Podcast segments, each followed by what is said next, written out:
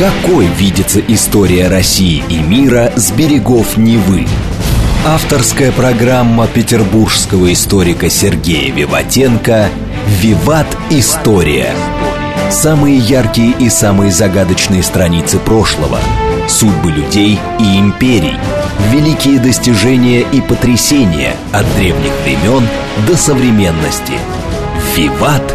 История». Программа предназначена для лиц старше 16 лет. Здравствуйте. Вы слушаете «Радио говорит Москва». В эфире программа «Виват. История». Микрофон Александра Ромашова. И в студии автор и ведущая программы петербургский историк Сергей Виватенко. Здравствуй, Сергей. Здравствуйте, Саша. Здравствуйте, дорогие друзья. В конце выпуска у нас традиционная историческая викторина, для которой у нас книги от издательства Витанова предоставлены в качестве приза. И приз получает тот, кто первым отвечает на вопросы, которые задает в конце выпуска Сергей. А тема сегодняшней программы – генералиссимусы. Да, Саша, мы сегодня поговорим об этом воинском термине, чине. Да. Ну, письмо позвало в дорогу, как говорится. Один из наших радиослушателей написал, задал вопрос, что такое за звание воинское генералиссимуса вообще. Я тут пыталась вспомнить, кого еще я знаю из генералиссимусов, тех двух, которых знают все. Чайканши, Франко. Ну, ладно, хорошо. Обо всем по порядку. Угу. Ну, в разное время, дорогие друзья, в отдельных государствах термин генералиссимус употреблялся в разных значениях. Да. Ну, скажем так, эм, все они имеют отношение к воинской деятельности, но все равно разница существует.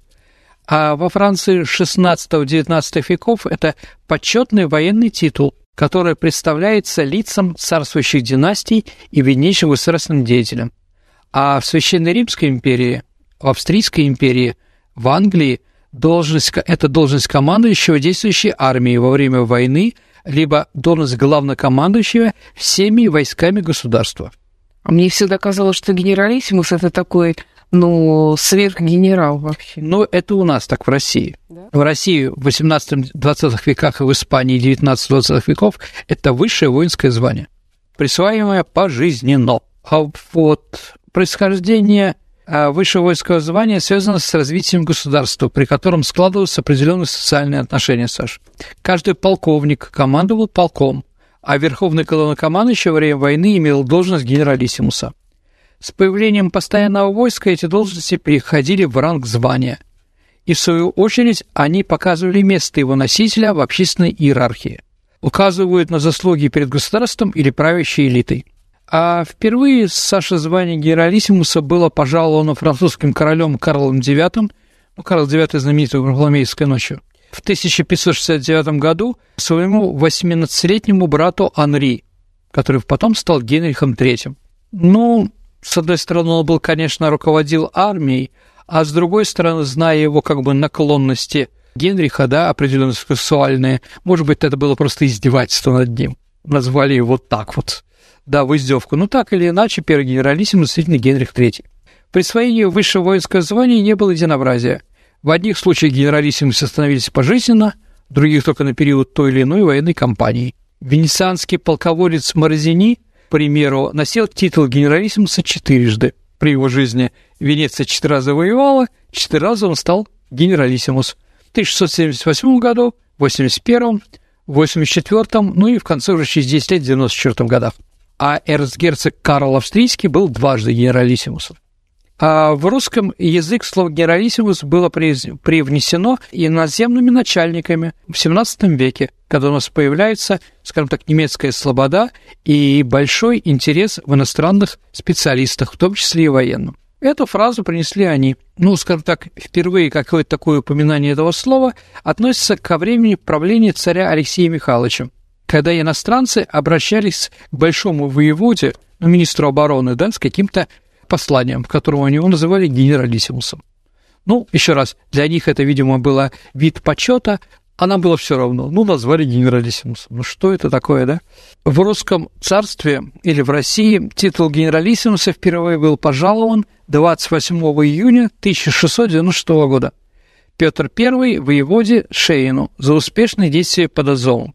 Однако к этому моменту уже Федор Рамадановский и Иван Бутурлин имели титул, только они назывались генералиссимусе потешных войск. То есть, помните, были потешные войска, А и в 94 году, 1694 году, то есть за два года до этих событий, им были присвоено да, звание. Но еще раз, потешных это все сразу, скажем так, нивелирует. Поэтому было непонятно. А вот когда Петр I повзрослел и всерьез занялся государственной политикой, эти странные чины остались только в памяти царских собутыльников, что Рамадамский был генералиссимусом Батрулиным. Такой историк Брикнер считает, что первым русским генералиссимусом был на самом деле не Шейн, а Михаил Олег Кукович Черкасский. А что за отчество Олег Кукович или как? А он был кабардинцем. То есть это род кабардинцев, который вместе с Тимрюковной, женой Ивана Грозного, прибыл в Россию. Да, поэтому вот они, наверное, не черкасы, а черкесы. Вот mm-hmm. как бы от этого слова произошло. Саш, если вы помните картину «Утро стрельской казни», там, кроме стрельцов, там стоит еще элита, которая смотрит на казнь. И только один боярин с громадной такой белой бородой это как раз Черкасский, потому что Петр I разрешил только ему не брить бороду, потому что его уважал. И вот Михаил Олегуковичу, да, по мнению Брикмана, Петр I дал раньше еще, как руководителя второго Азовского похода в начале 96 -го года. По другим датам он был назначен на эту должность 14 декабря 95 -го года. Но из-за болезни и старости Черкасский отказался. То есть, еще раз, мы здесь видим не, не звание с погонами, а именно должность ком- главнокомандующим, да, больше назывался генералиссимусом, да, и тот Черкасский отказался старый для таких вещей, ездить на дом там и прочее. Ну, Алексей Семенович Шейн, первый русский генералиссимус, родился в августе 52 года. Он происходил из древнего старомосковского боярского рода. В первой трети XVII века, когда появился Михаил Романов, в первой династии Романовых – то вокруг него были очень сильные позиции, занимала старомосковская знать. Да, Головины, Морозовы, Салтыкова, в том числе и Шейны.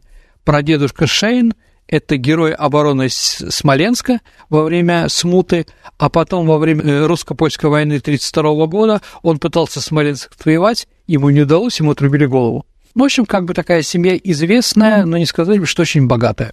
Как я уже говорил, прадед Алексея Семеновича Михаил Борисович Шейн проставился а, во время войны с разными поляками. А после того, как его казнили в 1934 году, семья Шейных были выслана в Алатырский уезд. Дед полководца, стольник Иван Михайлович Шейн, умер в том же, в 1634 году. Возможно, со снятием опалы с семьи в 1942 году они были перезахоронены в Троицко-Сергиевом монастыре, но это не точно – отец Алексей Семенович Стольник Семен Иванович Шейн не смог восстановить статус своего рода при царском дворе, и он умирает в 1955 году, когда его сыну не исполняется еще трех лет. В детстве Шейн присутствовал в приказе Степана Разина, присутствовал на коронации Петра I, Ивана V, а в царство Софии Алексеевны ему было пожаловано боярское достоинство. Он служил воеводой в Тобольске, затем в Курске, потом возглавлял Новгородский разрядный полк, участвовал с ним в крымских походах 87-89 года. То есть, что можем сказать, дорогие друзья, что он был боевым офицером, да, достаточно известным и не очень политизированный. Если он мог и при Петре Первом, и при Софье что-то там получить, какие-то звания, должности и прочее. А вот в 96 году а Петром Первым был назначен воеводой Большого полка – то есть он командовал сухопутными войсками во втором Азовском походе. Итак, после взятия Азова в 1996 году царь наградил его специально отчеканенной золотой медалью, которая была сделана из 13 червонцев. Дальше он получил золотой кубок, который весил 2,5 килограмма. Кроме того, за службу и поход по указу Петра I 27 декабря 1996 года Шейн получил в Балаторском уезде Барышскую свободу с крестьянами – 350 товаров со всеми угодьями. А позже Петр назначил Шейна главнокомандующим всех армий, командующий артиллерией, командующий всей конницей, главный судьей иноземного приказа. Он продолжал служить в основе, строил морскую гавань в Таганроге, ему приходилось постоянно отражать набеги турок и татар. Именно он, Шейн, организовал первую в России навигатскую школу. Именно находясь дома у Алексея Шейна, Петр I 1 сентября 1998 года отмечал наступление последнего года по старому летоисчислению. То есть, ну, так вот непонятно кому он бы не поехал. То есть, как мы видим, дорогие друзья, он был достаточно авторитетным человеком и, скажем так, не, нельзя сказать, что он что-то сильно проигрывал. Кличка у Шейна была Урак. Что это значит? Это значит молодой олень-самец. То есть он, скажем так, был ходаком. К 25 годам Алексей Семенович успел трижды овдоветь. Да, и его повторяющее жениховство, может быть, его индивидуальные особенности стали причиной этого прозвища. Скорее всего, звание Генералиссимуса Шейн получил во время второго Азовского похода не в качестве чина, а по должности. Хотя это сейчас мы, дорогие друзья, знать не можем. Да, ну, точно, если мы говорим первый русский генералиссимус, мы говорим Алексей Шейн. Ну и, наверное, некоторые историки говорят, что после окончания похода Шейн утратил это название. Поэтому, дорогие друзья, первым генералиссимусом в полном значении этого слова следует считать в России Александра Даниловича Меньшикова. В заключение хочется сказать про Шейна, что он первый русский генералиссимус умер 12 февраля 70 -го года на 48 году жизни и похоронен в Троицко-Сергиевом монастыре в церкви Сошествия Святого Духа. Это Сергиев Посад. Петр I считал его учителем. В конце XVII века, когда Петр I возглавил Россию и решил делать реформы, в том числе и военные, Петр начинает подумывать о системе чинов для русской армии и для России. А для главнокомандующих армии он ввел чин генерал-фельдмаршала. И генералиссимуса больше никому не присваивал. Но в уставах этот высший военный чин был сохранен. Однако царь решил, что впредь сей чин коронованным главам и великим владетельным принцам – только надлежит, а инапче тому, что есть войско. В небытии же своему он нам команду дает над всеми войсками только генерал-фельдмаршал. Итак, дорогие друзья, попытаюсь расшифровать, Саша. Этот титул теперь дается только царской особам, каким-то принцам и прочее. То есть, э, если командующий армией, ну, наследник престола или еще кто-то, он генералиссимус. А если он не из царской семьи, то он генерал-фельдмаршал. Вот в чем разница. Итак, официально воинский чин генералиссимус в России был введен воинским уставом 1716 года, но при этом не был представлен в учрежденный через 6 лет в 1722 году табели о рангах. Поэтому, дорогие друзья, некоторые историки не считают Шейна первым русским генералиссимусом как таковым. Ну да, имел должность во время Азовского похода, но не более того. А как бы приказом это, это звание или воинский чин появляется только через 16 лет после смерти Алексея Шейна. Итак, если мы говорим, то, наверное, а, по этому закону о воинском уставе 1916 года были награждены два человека этим званием. 12 мая 1727 года князь Александр Данилович Меньшиков – лишен этого звания был через 4 месяца 9 сентября. И 11 ноября 1940 года принц Антон Ульрих Брауншвейский лишен звания 6 декабря 1941 года. А вот. Он лишил звания это за проступки? Мы сейчас расскажем, из-за да. чего они были решены. Сергей, вот ты говоришь Меньшиков, а он же безродным был вообще. Как, как же ему достался этот титул? А, формально петровские требования, Саша, были такие, что носитель этого титула должен быть владетельным лицом. То есть он должен быть из князей, да, королей или царей, да. А формально это было соблюдено. К этому периоду, к 27 году, к маю, Меньшиков обладал практически всеми высшими титулами звания, в том числе светлейший князь Российской империи, светлейший князь Священной Римской империи, герцог Ижорский, а вот именно этот титул, кстати, приравнивался к владетельным. Вот, да и опыт командования армией, конечно, у него был успешный и немалый. Поэтому говорить о том, что он получил незаслуженно, я бы не стал. Итак, ну, давайте немножко я напомню, дорогие друзья, о воинском, ну, если мы говорим о генералиссимусе как о воинском чине или звании, то, наверное, надо сказать кто были эти военнослужащие, которые получили. Итак, если мы говорим о боевом пути Александра Ильича Меньшикова, то, наверное, надо вспомнить, что в 1702 году при взятии Нотебурга, это нынешний Шлиссельбург, он своевременно подоспел со свежими силами к штурмующему этой крепости князю Голицыну, который и вместе с ним начал штурм. После этого Нотебург был взят. В 1703 году участвовал в осаде Енишанса – и 7 мая 3 года, действуя с Петром I в устье Невы и начальствуя отрядом из 30 лодок, одержал первую морскую победу над шведами. смелым абордажным ударом пленив два неприятельских корабля «Галиот Гидан» и «Шняву Астрелит». Но они вошли в Неву, считая, что она шведская. Но там уже оказались русские и воспользовались тем, что корабль ждал лоцмана и стоял на одном месте. Они его атаковали, и Менщиков его захватил. Да, даже царь приказал выбить медаль с лаконичной надписью «Не бывало и бывает».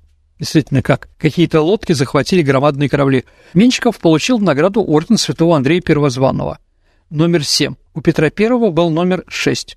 Раньше имел Шереметьев, Мазепа. Ну, возможно, мы еще что-нибудь об этом поговорим с вами.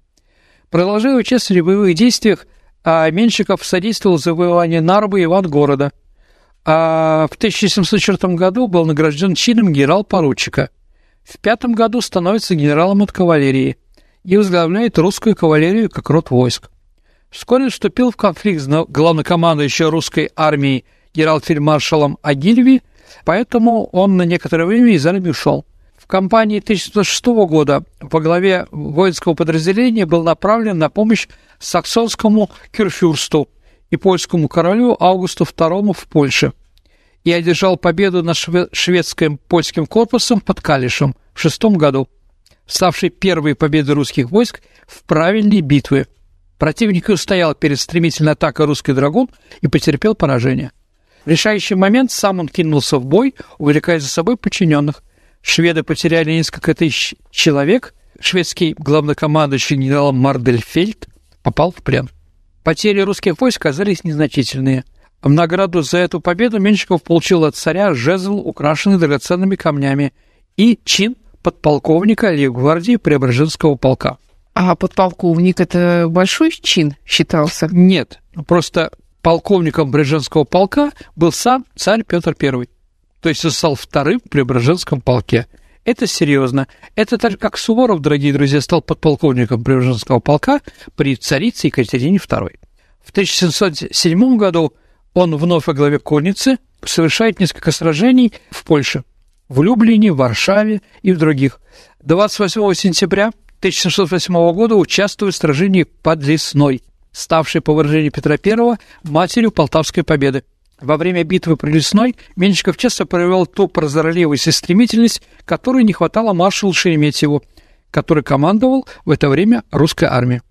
Получив известие об измене Гетмана Мазепы, Менщиков взял приступом столицы Гетмана город Батурин – а разорив его, перебив его, перехватив большую часть казаков, собиравшихся уйти с Гетманом шведскому королю. За это Петр I пожаловал князю, принадлежащий Гетману Мазепе, село Ивановское с деревнями.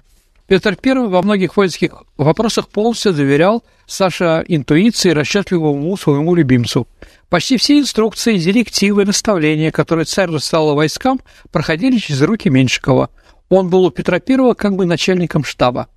Подавав мысль, царь детка поручал разработать ее своему ближайшему помощнику, и тот находил способ воплотить ее в дело. Его быстрые решительные действия вполне соответствовали кипучей энергии Петра I.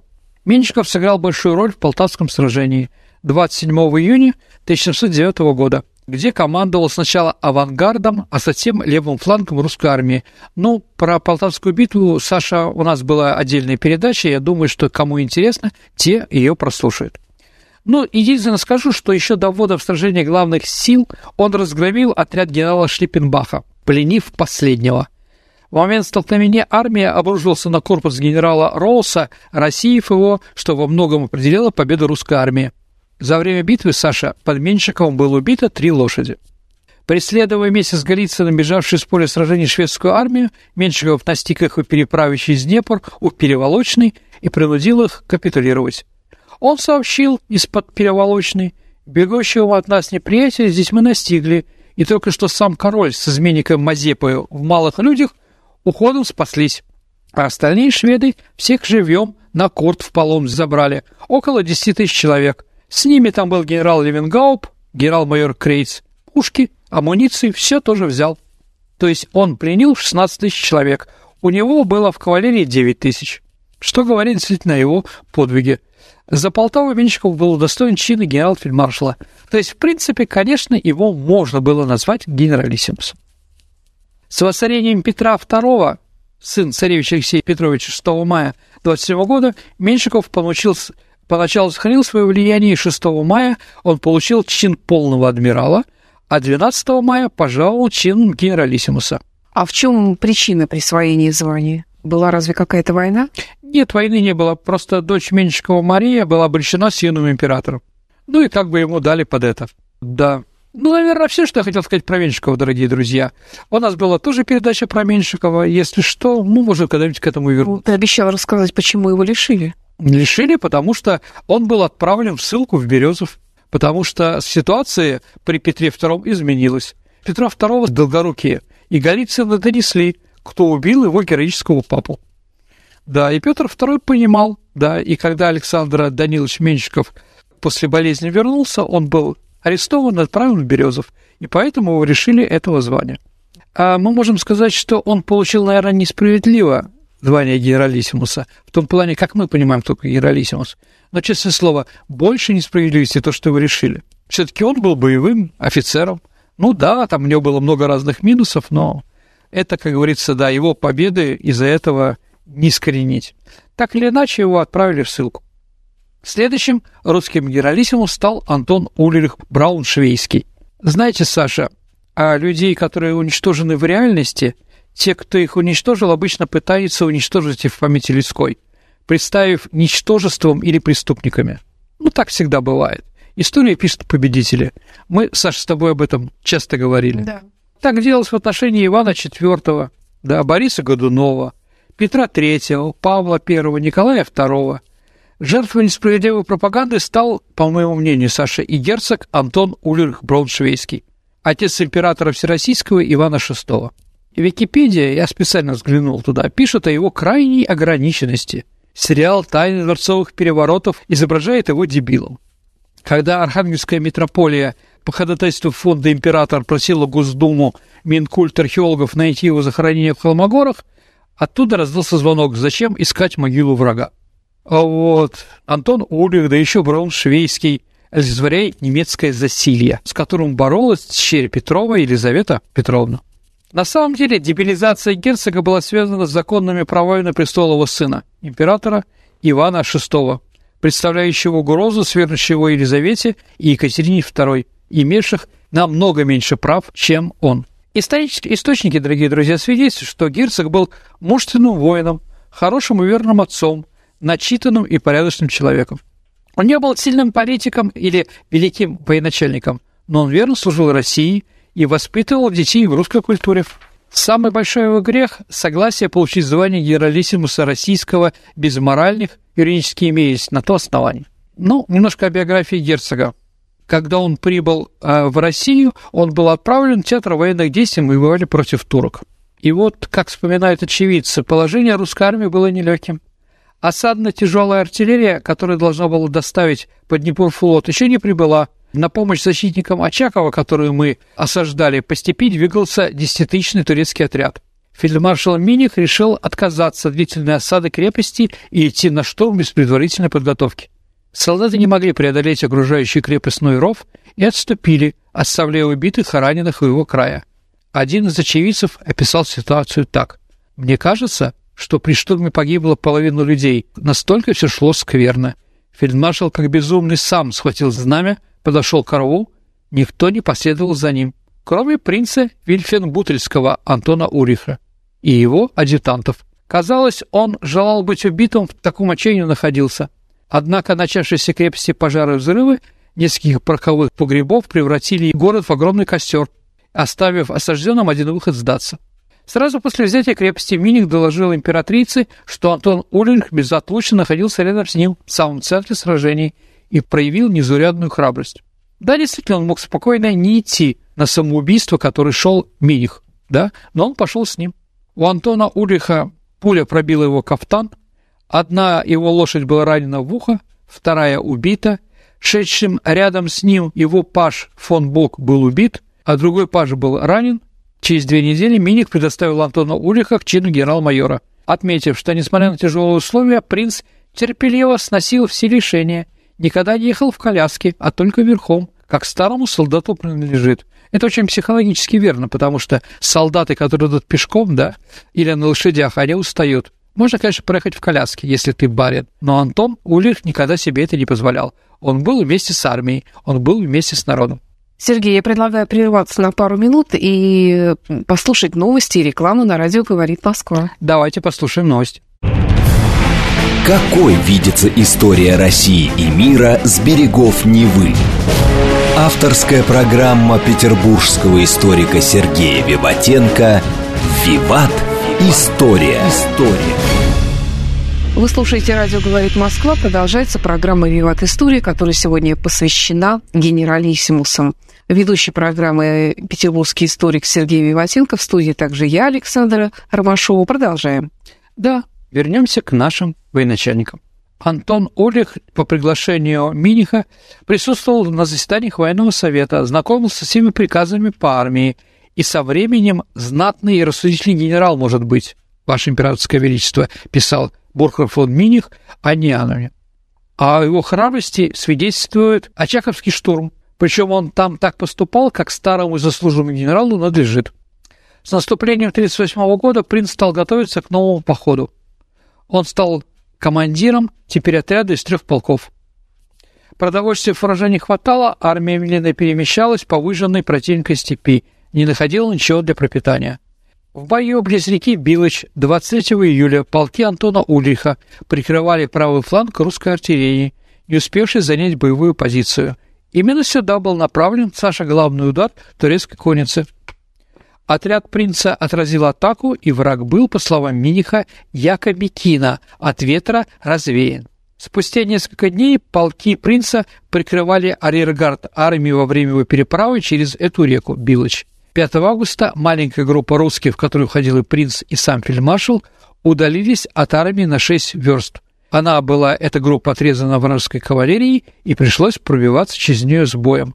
Ну, как видите, дорогие друзья, Антон Ульрих не был ни зибилом, да, не был ни предателем, не был трусом и прочее. Может быть, он не был каким-то гениальным военачальником. С другой стороны, у него не было и показать свои таланты воинские нигде. Он был самый большой командир трех полков. Но личная храбрость его, конечно, принесла его очень большое уважение в русских войсках. После войны он возглавил Брауншвейгский драгонский полк в Риге. Что-то очень знакомое этот Брауншвейгский. Саша, он тебе с детства знаком. Да? В нем воевал под командованием Антона Уриха Карл Фридрих Раним фон Мюнхгаузен. Вот эта русско-турецкая война, где он с половиной лошади атакует крепость, да, где он вытаскивает себя за волосы и прочее, это у фон Мюнхгаузена было под командованием как раз Антона Ульриха. Ну и там забегая вперед, или просто, а, как бы там, если мы говорим про Мюнхгаузена, да, если вы, Саша, или вы, дорогие радиослушатели, смотрели фильм «Гардемарины вперед», то там одна из серий тем, что гардемарины встречают а, Фике, Екатерину II, которую играет Кристина Арбакайте, в районе Риги, отвозят ее в Петербург. На самом деле человек, который встретил и отвез, был Карл Фридрих фон Ироним фон Мюнхгаузен, да. То есть он историческое лицо 100%. Итак, а умирает Анна Иоанновна и начинает руководить нашей страной, пока еще Иван Антонович не дорос, а Берон, ну, известный фаворит Анны Иоанновны. Берон начал свое правление с милости, однако это не вызвало к нему симпатий. Его, конечно же, не любили. Некоторые офицеры гвардии открыто высказывали свое возмущение, сожалели, что регенство не вручено Антону Ульриху. Группа офицеров открыто заявила князю Черкасскому о своем желании вручить регенство Антону Ульриху. Узнав об этом, Берон незамедлительно принял меры. Офицеры были арестованы и под пыткой сознались в своих намерениях. Антона Ульриха регент призвал к себе и обвинил в подготовке государственного переворота. По донесению прусского посланника в Петербурге Марденфельда герцог Брауншвейгский и герцог Регинг имели сильное объяснение. Угрожая принцу, Берон потребовал от него добровольно сложить в себя все воинские чины. Кроме того, посоветовал для него же безопасности не покидать дворец, что практически означало домашний арест. Хватило всего одной недели его правления, чтобы ни у кого не осталось сомнений в том, что на много лет рядом с троном оказался бы опасный диктатор. Против грозной фигуры Берона объединились люди, еще недавно отнюдь не бывшие единомышленники. Опасность объединила принцессу Анну, Антона Ульриха, Мениха, который прямо предложил Анне Леопольдовне убрать регента, пока тот не опередил их, и она согласилась. Опытный военачальник еще вечером беседовал с регентом за ужином, а через несколько часов ночью, став во главе отряда из 80 человек, арестовал его вместе с семьей. На следующий день Берон при аресте, изрядно побитый солдатами, был отправлен в Шлиссельбургскую крепость. В эти дни, как я уже говорил, Антон Урлих совершил самую большую ошибку в своей жизни. Ему присвоили за переворот чин генералиссимуса. На следующий день после переворота Миних подготовил список лиц, представленных к новым чинам и наградам. Открывал список Антон Ульрих, получивший в виде компенсации за недавнее разжалование высшей России войск чин генералиссимуса. Вначале Миних написал себя, чтобы его наградили генералиссимусом, но его вычеркнули и отдали его Антону Ульриху. То есть Антон Ульрих получил это звание вопреки. Понятно, что не имел никакого отношения и не мог быть русским генералиссимусом. В будущем – да, конечно. Да, пока малолетний Иван, пока Анна, его жена, является регеншей, да, но история не терпит сослагательного наклонения. Так Антон Ульрих стал вторым после Меньшикова генералиссимусом. Указ о пожаловании этого чина был издан от имени трехмесячного императора, что было еще более смешно. И сформировал довольно своеобразно. В указе говорилось, что хоть на этот чин мог рассчитывать свои заслуги перед империей генерал-фельдмаршал граф Миних, но из-за почтения к отцу императора он отказался от этой высшей чести. Конец цитаты. Звание отца подкрепляло младенца императора, но обесценилось формировкой указа, испугавшегося усилением супруга Анны Леопольдовны, которая отстранила герцога генералиссимуса от реальных дел. Что можно сказать еще об Антона Ульриха, положительного и отрицательного? У него-то время для того, чтобы стать каким-то политиком, практически не было, он был воином. Очень любил книги, читал день очень большое количество, он был начитанный что для генералиссимуса и для военачальника было, конечно, для довольно странным. Тем не менее, уважало гвардейское офицерство, потому что все его видели в войне с турками. За свержение Берона и его порядочность. Вот как вспоминал один из офицеров того времени Левин. Сразу после ареста Берона он лишился всего имущества, накопленного за 10 лет. Часть сокровищ пошла в казну, часть досталась Анне Леопольдовне и ее любимой фрейлине Юлиане Менгден – Особую ценность имели конечно, Берона, страстного любителя и знатока лошадей. По свидетельству Шетарди, французского посланника в Петербурге, они были предложены Антону Ульриху, но тот, Саша, отказался, не желая ничего брать из имущества поверженного обидчика, что, наверное, говорит о его благородстве. Герцог Антон оказался скромнее. Он отказался от конечной регента, переданной поэтому для продажи всех желающим. По именному его императорского величества указу определено бывшему герцогу Курлянского и Густаву Берона, остающихся за разбором излишних и к заводам годных лошадей, велено было публично продать с торга, а деньги вернуть в казну. Впоследствии герцога дискредитировали, говоря о нем как очень ограничен, да. Но давайте так, в чем его ограниченность, я не понимаю у него был, но единственное могу сказать, что у ограниченного человека была самая большая библиотека в России того времени, которую он читал. А вот как Левин вспоминает дальше, наибольший интерес представляется опись собрания книг Антона Ульриха, в некоторой степени дающее представление о круге и уровне его интересов. В описи причислены 192 издания, составляющих с учетом многотомных изданий 517 томов. Это словари, богословские, политические и исторические сочинения, географические атласы, книги по военному искусству, описание путешествий. Билетристика в ней представлена только тремя книгами. Октавия и Арамена, которую он получил от своего отца. Если честно, не знаю, что это такое, не читал. И Робинзон Крузо. Ну, Робинзон Крузо, конечно, книга на все времена. Почти все книги на немецком, французском, латинских, русских изданий имеется лишь несколько. Вот как такой он был, да? После этого он был арестован уже Елизаветой Петровной и отправлен в Холмогоры, где умер через 34 года. Да, он находился в ссылке и умер в 1974 году. Лет пять назад появилась заметка, что в Холмогорах нашли могилу Антона Ульриха. Я думаю, что могилу русского генералиссимуса можно было как-то определить более интересно. Да, найти где-то финансирование, чтобы сделать ее достаточно достойной еще раз, может, не самого Антона Ульриха, а от того звания и того чина, который у него был. Еще раз, генералиссимус у нас, дорогие друзья, не так много. Но следующий генералиссимус Саша – это, конечно, Александр Васильевич, конечно. А вот за беспримерный по трудностям героизму поход, ну, альпийский, да, Суворов 28 октября 1799 года был удостоен императором Павлом высшего воинского звания генералиссимус российских сухопутных и морских сил, а став четвертым полководцем России, удостоивший этого звания. 1 ноября 1999 года высшая военная коллегия было велено вести переписку с генералиссимусом Суворовым сообщениями, а не указами. То есть никто генералиссимусу по приказу Павла I не может указывать, только сообщать разные вещи. В тот же день было приказано изготовить генералиссимусу Суворову памятник, который стоит, где он всегда стоял. Сергей, а мы говорили о том, что безродным вроде как не дается звание генералиссимуса, а Суворову дали. А, все верно, дорогие друзья. А, ты, Саша, правильно заметила. Все-таки, наверное, отец у него был майором, а дедушка денщиком. Но Петровское требование здесь тоже было соблюдено. Незадолго до принятия Павлом I решения о производстве полководца генералиссимусе Александр Васильевич был пожалован королем Сардинии титул кузена короля. Кузен короля – это серьезно, дорогие друзья, особенно сардинского. Также он получил э, титул гранда и принца королевской крови. Поэтому кузен короля мог быть русским генералиссимусом. Сергей, у нас была про Суворова программа, но да. все-таки давай напомним о том, как его сложилась биография. Ну, дорогие друзья, давайте так. За его 70 лет жизни он не сразу стал великим военачальником, но всегда на это готовил себя, на эту стезю.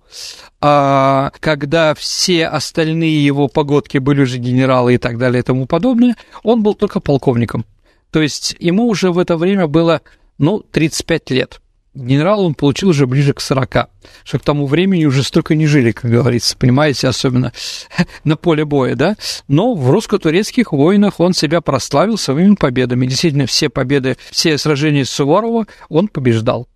А кроме турок, он побеждал еще шведов, французов, поляков различных, да, и, скажем так, э, его воинский дар был такой, что практически всегда он побеждал, имея меньше войск, чем было у неприятеля.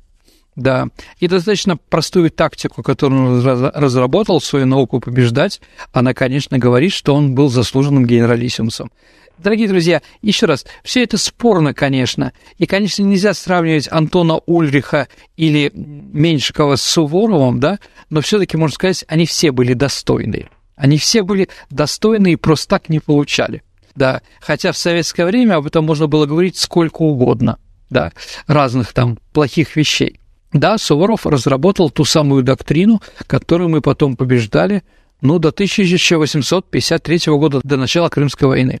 То есть, да, все эти идеи Суворова, а, его ученики были, а учениками Суворова были и Багратион, и Кутузов, и Милорадович, там можно назвать его и Платов, да, возможно, о ком-то из них мы сделаем тоже какие-то передачи. Сергей, а кто вот еще вот из этого периода от Меньшикова до Суворова, а на твой взгляд, из полководцев мог бы быть достоин звания генералиссимуса? Ну, наверное, давайте так, а, наверное, по результатам.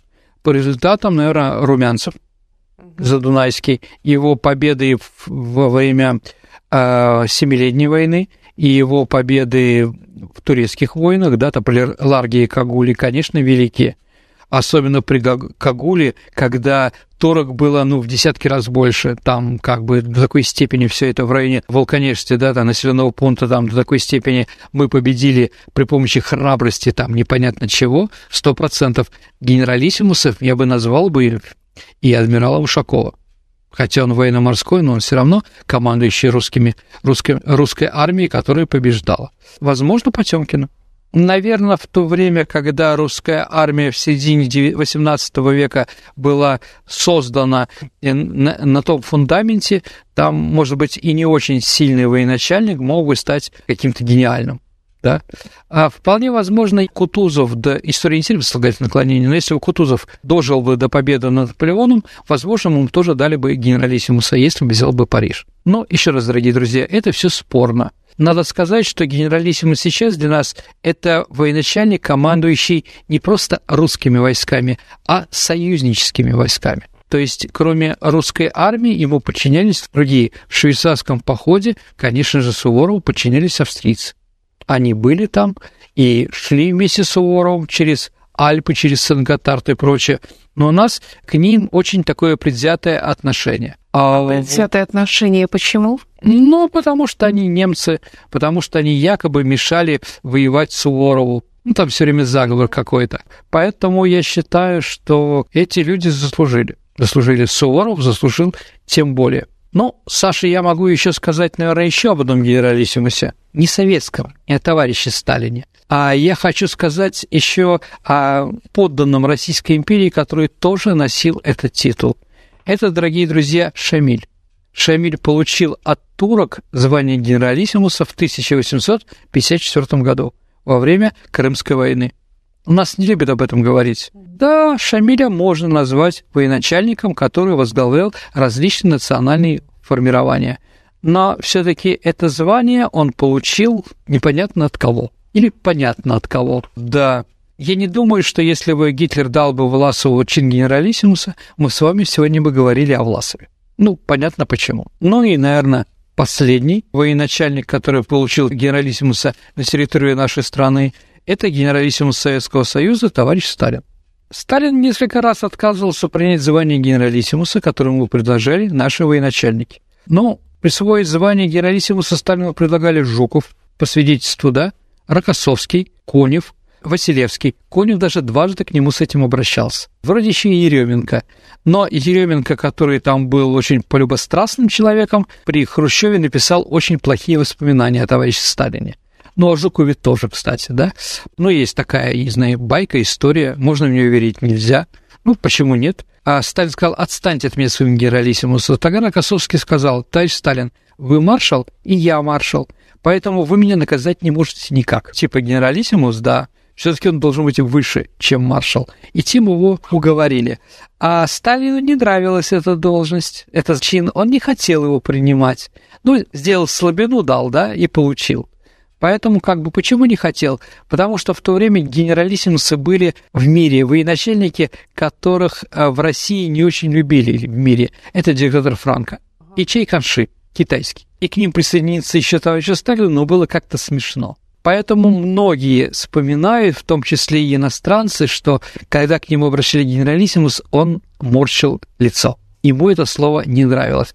Поэтому он не ходил в форме генералиссимуса, который был для него специально придуман. Это особая форма была? Да, ну, конечно, у генералиссимуса должны быть особые погоны и особая форма. Она там очень много золота, Единственное, что у генералиссимуса вместо лавровых и других листов, да, дубовые листья. Да. Если у маршала, ну, типа шевроны, они стрелкой вниз, то у генералиссимуса, наоборот, стрелкой вверх. Да, я видел такое, но Сталин ни разу его не одел. Генерал Хозин вспоминал, начальник тыла, что он пришел с другим генералом, генерал-полковником Драчевым, главным интендантом Красной Армии, пришел с Антоновым к Сталину. И Драчев был одет в эту самую форму, новую, да? Ну, покрой был взят со времен Кутузова, на нем были еще и палеты. А вот брюки выглядели по-современному, но блистали позолоченными лампасами. То есть лампасы были не красного цвета, а именно золотые. А вот когда удивленные столь переточным нарядом, мы остановились и смотрели на этот странный костюм, Драчев сказал, это новая форма для Сталина. В кабинете Сталина находились еще Хрулев. Сталин был в отличном настроении и сказал, давайте посмотрим на военную форму, пусть ген, генштаб посмотрит. Дали знак, вошел Драчев. Сталин окунул его беглым взглядом и помрачнел. Видимо, догадался, что это за форма. «Кого уж собираетесь так одевать?» — спросил он Хрулева, слегка кивнув голову в направлении главного интенданта. «Это предполагаемая форма для генералиссимуса», — ответил Хрулев. «Для кого?» «Для вас, товарищ Сталин». Верховный главнокомандующий велел Драчеву удалиться, а сам, не стесняясь присутствующих, разорился длинной и гневной тирадой. Он протестовал против особого возвышения его личности, говорил, что это неумно, что никак не ожидал такого от начальника тыла. Кончилось затея тем, что форма генералиссимуса так и не была создана. Сталин до конца дней носил маршальскую форму, как и все остальные маршалы. А когда он вообще впервые одел эту маршальскую форму? На Верховном Совете в Кремле была встреча, посвященная очередной годовщине в 43 году Октябрьской революции, 25-й годовщине. И на ней он впервые пришел в маршальской форме. Ну и практически до конца войны он ее не снимал. Она была немножко другого цвета, не темно-зеленого или светло-зеленого, как было у маршалов, да, она была серого цвета. Ну, ему, видимо, это такое нравилось. А маршал – это звание выше генерала? Маршал выше генерала армии, но ниже генералиссимуса. А ниже звания были у Сталина разве до маршала? Нет, не было. Не было как такового, но он все время ходил в военном френче, такой полувоенной форме, да, всегда в сапогах и так далее и тому подобное. Но вот э, когда он появилась маршалская форма, он иногда сапоги менял на ботинки. И в ботинках ходил. Если мы видим фотографии с конференции с союзниками, он там в ботинках. Да, ну и носил шинель еще, конечно, зимой, да, и фуражку. В шапке маршальской я его не помню, если честно. Ну, давайте так, э, какие бы там Сталин там был там самовлюбленным или прочее, но здравый смысл у него все-таки был. Поэтому героическое звание он не взял. Есть история, что ли, продолжение, что вот эти вот эполеты, которые были пошиты, потом были отданы монгольскому маршалу Чейбалсану он ходил в них по Монголии. Ну, для Монголии это нормально. А чем погоны отличаются от эполет? Ну, давайте так. Погоны, они только на плече, а эполеты, они более красивые и золотые, да? Вообще, эполь по-французски, Саша, это плечо. То есть погоны, которые на плече. Да, во Франции есть просто погон, да, который называют еще сухарь. Вот это простой погон. А есть эполет да, то есть наплечные, да, они красивые, да.